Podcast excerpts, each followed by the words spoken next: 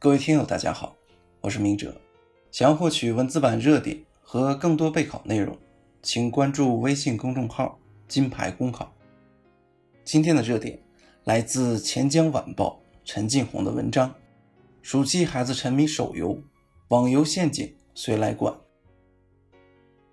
武汉八岁男孩妍妍拿着爷爷的手机玩游戏，半天时间竟花去了近五万元。购买游戏装备，妍妍的爷爷称，老两口辛苦积攒的这点养老钱一下子全被掏光了。小孩子不懂事，希望游戏公司能够将这些钱返还。类似的事件并算不得新鲜，近一年里，这样的新闻就爆出好几条。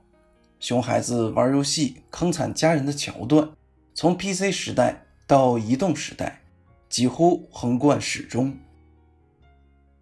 根据现行民法通则的规定，网络游戏虚拟货币交易服务企业不得向未成年人提供交易服务。但是，现实中青少年玩手游胡乱花钱之后，追讨过程中面临的一大问题就是举证难。就如妍妍这则新闻的一个细节：爷爷将手机支付宝密码告诉了孙子，看到孙子玩得很入迷。便忙着自己的家务事。如果家长平时也玩手游，而且孩子玩手游用的也是家长的手机和账号，这也导致无法认定交易主体是未成年人。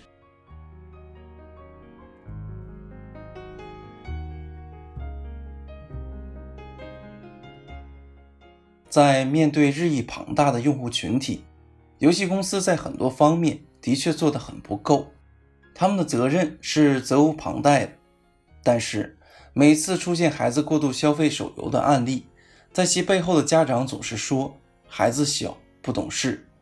我不免要说一句，一些家长不爱听的话：熊孩子背后总是有熊家长。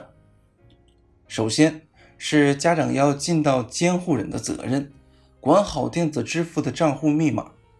父母是监管的第一道防火墙。如果没有父母的监管，那么所有的沉迷系统都是形同虚设。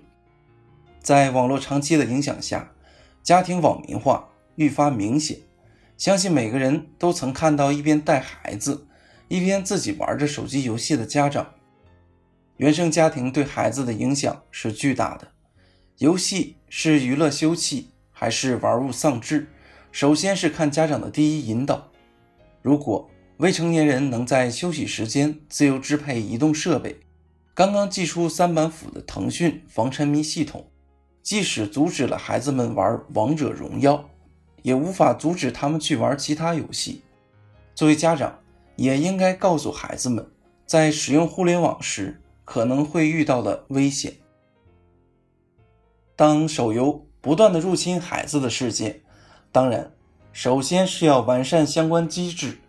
以更严密的监管和准入制来加强针对未成年人的游戏审核，让实名制不再形同虚设，在技术上不是没有可能，比如游戏登录增加人脸识别、声波识别，做到人证合一等等。